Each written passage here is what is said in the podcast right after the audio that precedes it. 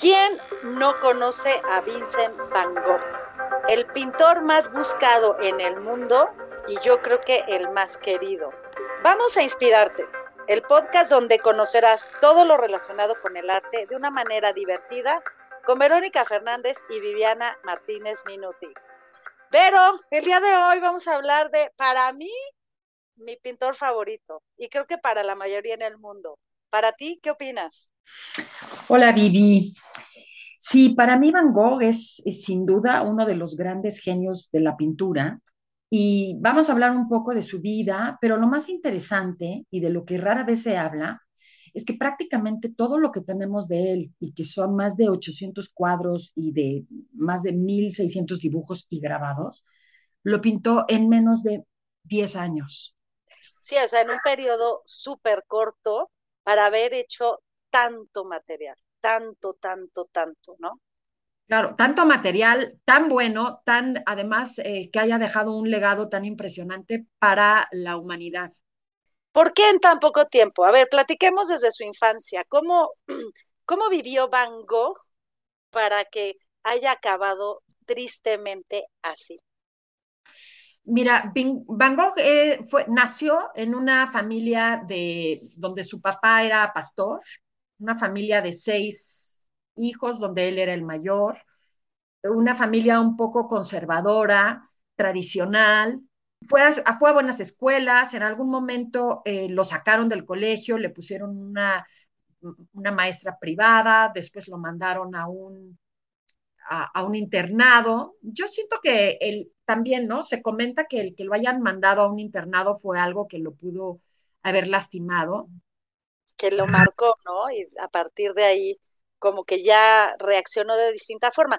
Aunque sí también hay muchas lecturas en las que fue un niño difícil. A lo mejor en el día de hoy hablaríamos de estos niños que a los pobres les dicen es que tienes TDA o hasta los medican pero en general no pueden, a lo mejor no tenían un trastorno o sí lo tenía y empezó a manifestarse desde ahí, ¿no?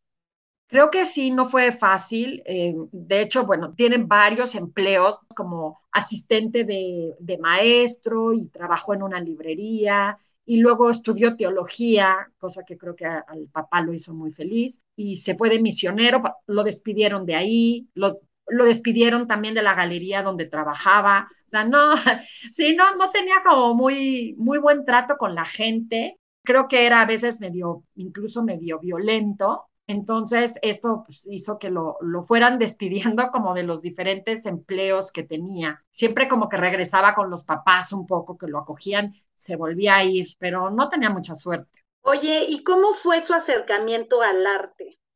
El tío de, Vincent y de Teo, Teo su hermano, que fue así como una pieza clave en la vida de, yo creo que mutuamente, ¿no? Eh, se dedicaba al arte, era lo que le llamaban marchante en, Francia, y llegó a tener diferentes galerías, tenía en Londres y tenía en, en Holanda y sobre todo en París. Y ahí creo que fue súper importante porque Teo se fue a trabajar a la Galería de París pero ya desde antes eh, se sabe, por ejemplo, cuando fue misionero y estuvo trabajando en Bélgica con los mineros como misionero, que de hecho ahí creo que abandona la religión, casi se vuelve ateo, del maltrato, de ver el maltrato de la gente. Sí, que la human, no, el, el, daño a la humanidad, que se cuestionó él qué hacía la iglesia para ayudar al mundo, ¿no? Exacto, y entonces eso también lo aleja, pero ahí empieza a, trazar dibujos, a hacer dibujos en estas realidades tan, tan crudas, tan crueles, ¿no? De frío, de pobreza, de humillación, y, y de ahí es que nace como este primer periodo. Vamos a ver que la obra de, de Vincent está dividida prácticamente en cuatro periodos. Pero Vincent empezó a pintar muy tarde, alrededor de 1880, cuando Vincent tendría 27 años, es cuando empieza realmente a pintar. Cuando ya saca toda esta parte, eh, como, o sea, una catarsis de toda su energía en los lienzos, ¿no? Así, así es, son, son, pero digamos, estos 10 años, de estos 10 años, podemos considerar los primeros cinco todavía como años de experimentación, donde hay alguno que otro lienzo, pero realmente, o sea, no hay todavía este Van Gogh que cuajado que nosotros conocemos. A ver, sabemos que ya dibujaba desde antes de 1980, ¿no? Pero realmente es a partir de que trabaja como misionero que comienza a dibujar con más constancia. Pero cuando es que realmente comienza o se considera su primera etapa ya como pintor.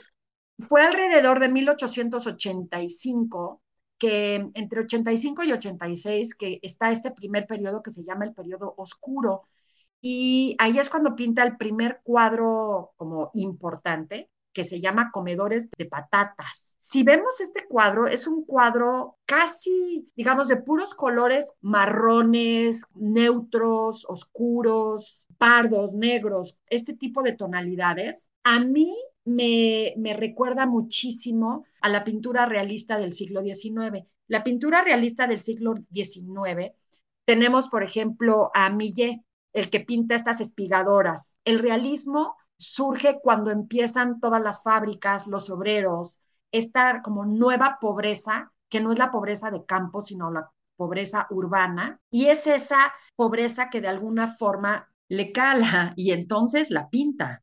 Era, eh, o sea, lo que estábamos comentando, que toda esta parte tan sensible de Van Gogh, cómo le va mermando su ser, sus emociones, su, su personalidad, porque eh, cuando él empieza a percibir toda lo que es la, la vida, ¿no? La vida, como tú estás hablando, de pobreza, pero no solo en el campo, sino ya en la ciudad, ¿cómo percibe esta parte tan, tan de pobreza y le merma en su corazón, ¿no? Y, y, y, se va, o sea, se va como hasta deprimiendo. No sé si esto podría ser la forma de ver su personalidad.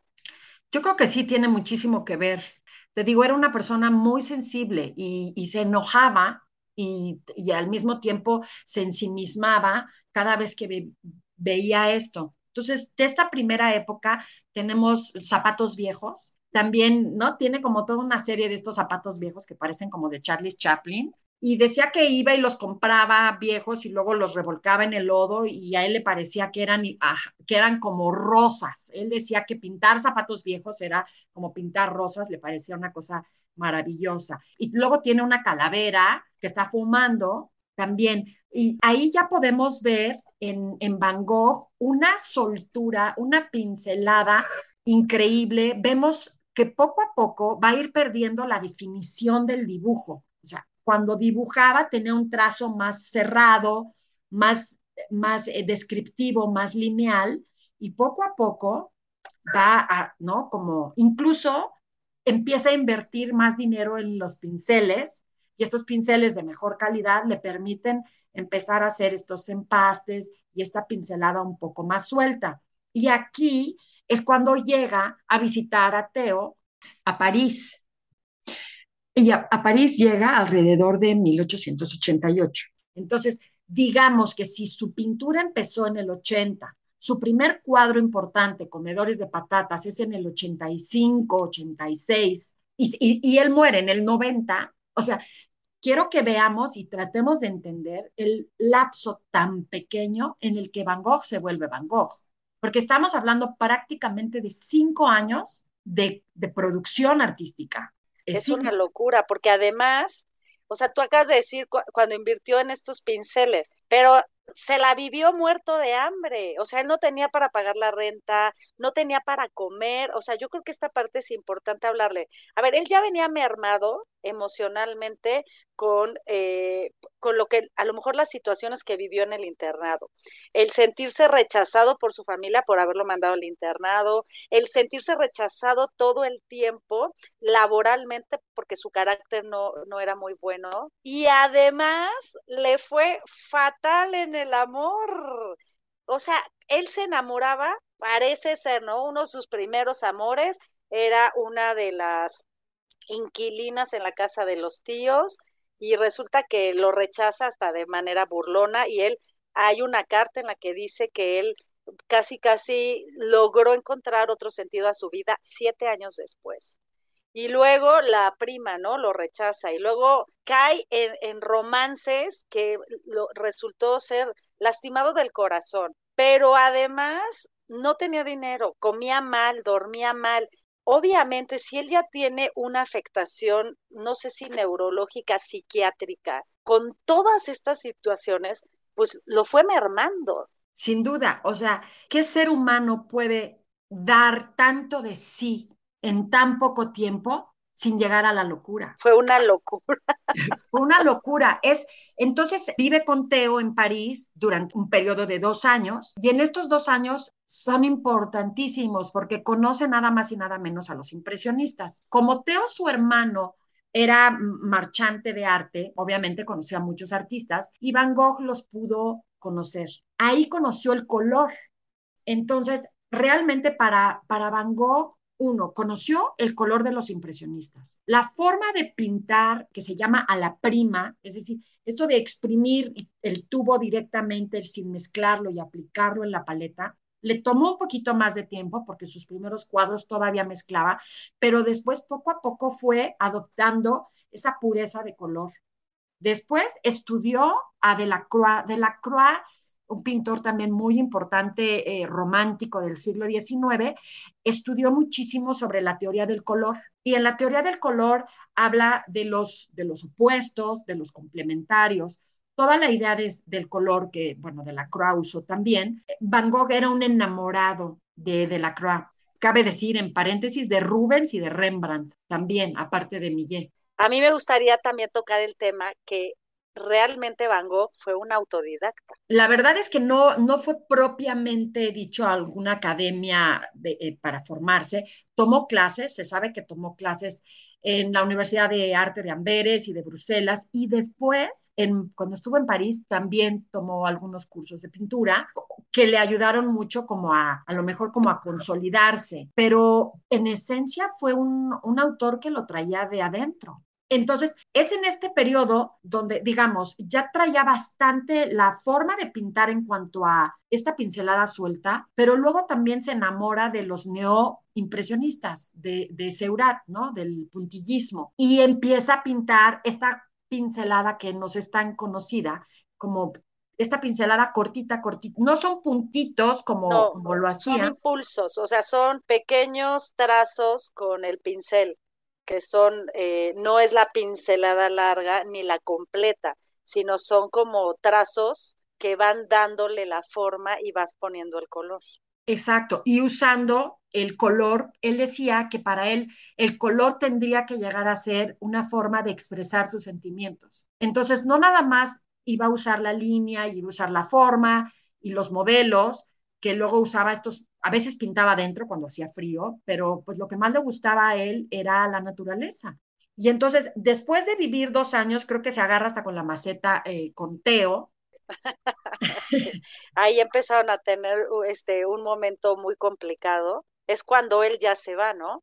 Teo le ofrece darle una, una mensualidad a cambio de obra, pero no le daba mucho y realmente él cada vez quería pintar más. Obviamente los lienzos cuestan, los óleos cuestan, todo esto era muy caro. Entonces, como dices, su forma de vivir era muy precaria. Eh, y ahí, después de esto, él decide irse al sur de Francia. En el sur de Francia es cuando sería esta tercera etapa de Van Gogh y es como el Van Gogh que más conocemos es este Van que sale al campo y empieza y dice, es que aquí el sol brilla más y se reflejaba el sol divino en los campos y en los girasoles y en las flores. Y entonces de ahí empezamos a ver esta obra llena de colorido, llena de fuerza, de, de un impacto extraordinario, que como dices, yo creo que en cada cuadro dejaba tanto de sí que se fue mermando, se fue desgastando. Y ahí, en este momento, él, obviamente, al salirse, hace buenos amigos entre los impresionistas, especialmente a Bonnard y a Gauguin, y los invita a trabajar con él. Él como que tenía la ilusión de hacer una comunidad de pintores donde todos vivieran felices para siempre, pintando en el campo, por eso oscilaba un poco entre estas depresiones y estas exaltaciones, ¿no? Un poco, a lo mejor un poco bipolar, no, los, no lo sé. Exactamente, como en la manía, ¿no? O sea, la manía se tornaba en la locura para trabajar y para poner todo toda esta energía en la obra y a lo mejor en sus momentos depresivos, pues es cuando empezaba a chocar emocionalmente con sus con las pocas relaciones que tenía, porque tampoco era el, el amiguero, sino con las pocas que tenía, aunque eran muy fuertes sus amistades, pues también las fue mermando, ¿no? Porque al final sí se sabe que el momento crucial, que es cuando se corta la oreja, es que había tenido una discusión muy fuerte con Gauguin. Así es. Bueno, hay, hay como diferentes versiones, pero normalmente se dice que tienen una discusión y él y Van Gogh ataca a Gauguin con la navaja de rasurar, ¿no? Gauguin, digamos, un poco como que lo logra frenar, pero ahí dice, pues estoy en una casa de loco, esto no es para mí. Y se regresa a París. Ajá, Gauguin se va de la vida de, se sale de la vida de, de Van Gogh y aparentemente, porque creo que esto, o sea, obviamente nunca lo vamos a saber, pero Van Gogh sintiéndose como arrepentido de esta reacción, se automutila, no sé si un poco como pidiendo una disculpa. Fue un momento de locura, ¿no? Perder un poquito el contacto con la realidad para dañarte por el hecho que del arrepentimiento. Y hay otra versión en la que aparentemente hay unas cartas en las que esta relación de amistad con Gauguin no era realmente una relación de amistad, sino había a lo mejor un enamoramiento o algo más allá, que esto no es nada confirmado, también son suposiciones, y que a lo mejor al ver que el amor que él tenía con Gauguin, pues lo afecta con una discusión, pues en su desesperación se corta la oreja. Son hechos que nunca lo sabremos y nos, nos mueve y nos hace hasta tener un poquito de chisme. Lo que sí creemos es que todas estas reacciones emocionales que vivía Van Gogh, sí las pudo expresar a través de su obra, dejándonos una muestra maravillosa en tan poco tiempo. Eso es lo más impresionante. Sí, Dicen que incluso llegó a pintar tres cuadros al día. De ahí voy. Obviamente esto lo va drenando. Llega un momento, después de que se corta la oreja, que los vecinos empiezan a escribirle a Teo, su hermano, y les dicen, oye, mete este cuate al manicomio porque está muy loco, no lo queremos cerca. Y él, él mismo le dice a Teo, méteme a un lugar donde, me, donde como me pueda yo, no sé si autocontrolar o me sienta un poco más seguro y entonces entra a este hospital psiquiátrico donde pues obviamente va a haber dos veces donde entra a un manicomio y un hospital psiquiátrico. Y mientras estuvo en el hospital, en el psiquiátrico de San Remy, eh, se le permitió pintar e incluso salir acompañado con un, con un vigilante. De esta época tenemos varios cuadros del interior del hospital, de los pasillos, pero lo más interesante es que varios de sus cuadros más famosos como irises, noche estrellada, sus preciosos cipreses, eh, los pintó estando aquí. Salía a pintar en la noche. O sea, a él le gustaba pintar en vivo y a todo color. Entonces agarraba el caballete, ¿no? A cualquier hora y se iba a pintar. Y en este momento ya vemos una evolución en Van Gogh, una evolución en su pincelada que se va haciendo más pastosa, alargada. Y, ¿no? Las líneas empiezan a ser más sinuosas, incluso llegando a estos espirales que no son tan conocidos. Finalmente, finalmente logra salirse de ahí y se va a vivir cerquita de París, como a una hora de París. A él le daba ilusión estar cerca de Teo, aunque creo que Teo no lo iba a visitar mucho, pero ahí estaba un doctor, el doctor Gachet, que de hecho era un doctor, por lo visto, mucho más humano, mucho más eh, creo que hacía homeopatía y hacía un poco de todo. Y creo que, creo que esos últimos meses de su vida, porque ahí muere, fue, podemos decir, más feliz. Por lo menos yo creo que se sintió más en paz y, y, pintó también, tenemos cosas extraordinarias, obviamente.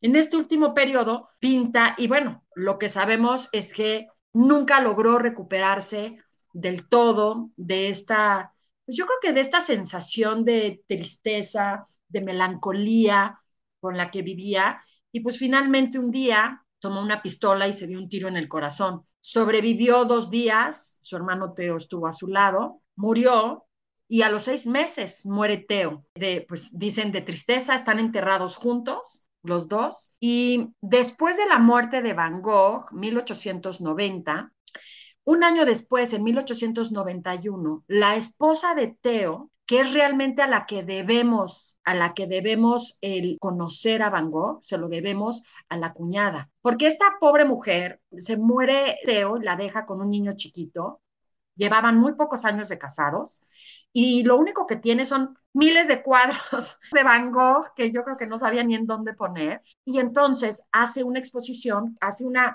retrospectiva, digamos, en, un salón de París y es a raíz de ahí donde empieza a moverse. Fíjate qué interesante lo que estás diciendo, porque, híjole, es que como que empezamos a platicar y se nos van ciertos temas, pero uno que es muy importante es checa cómo era la, o sea, él en su personalidad, esa necesidad de contención, de sentirse abrazado, de sentirse protegido de alguna manera, sabiendo que él tiene a lo mejor un, una energía tan fuerte que no sabe él controlar, solicita que lo metan a un psiquiátrico, o sea, solicita que lo apoyen, solicita que alguien lo agarre. La siguiente lugar donde encuentra esta paz bueno, grita a su hermano que lo ayude. El hermano lo trata de ayudar, pero tampoco tiene esa capacidad y llega con un doctor que este doctor es el que lo logra contener, lo logra ayudar, apoyar y calmar toda, toda esa revolución que tiene interna, ¿no? Por un lado. Y por otro lado, la parte de que Van Gogh nunca fue buen vendedor de su obra, ni intentó hacer la venta, ¿no? Por mucho que Teo le pedía que le diera obra para pagarle de alguna manera lo que él invertía en él, tampoco fue una forma eh, eh, de la que Van Gogh eh, lograra vender su obra. Y es hasta su muerte que es, es impresionante cómo esa relación que tenían Van Gogh y Teo los llevó a, la depresión y a la tristeza de que muriera luego, luego el hermano, ¿no?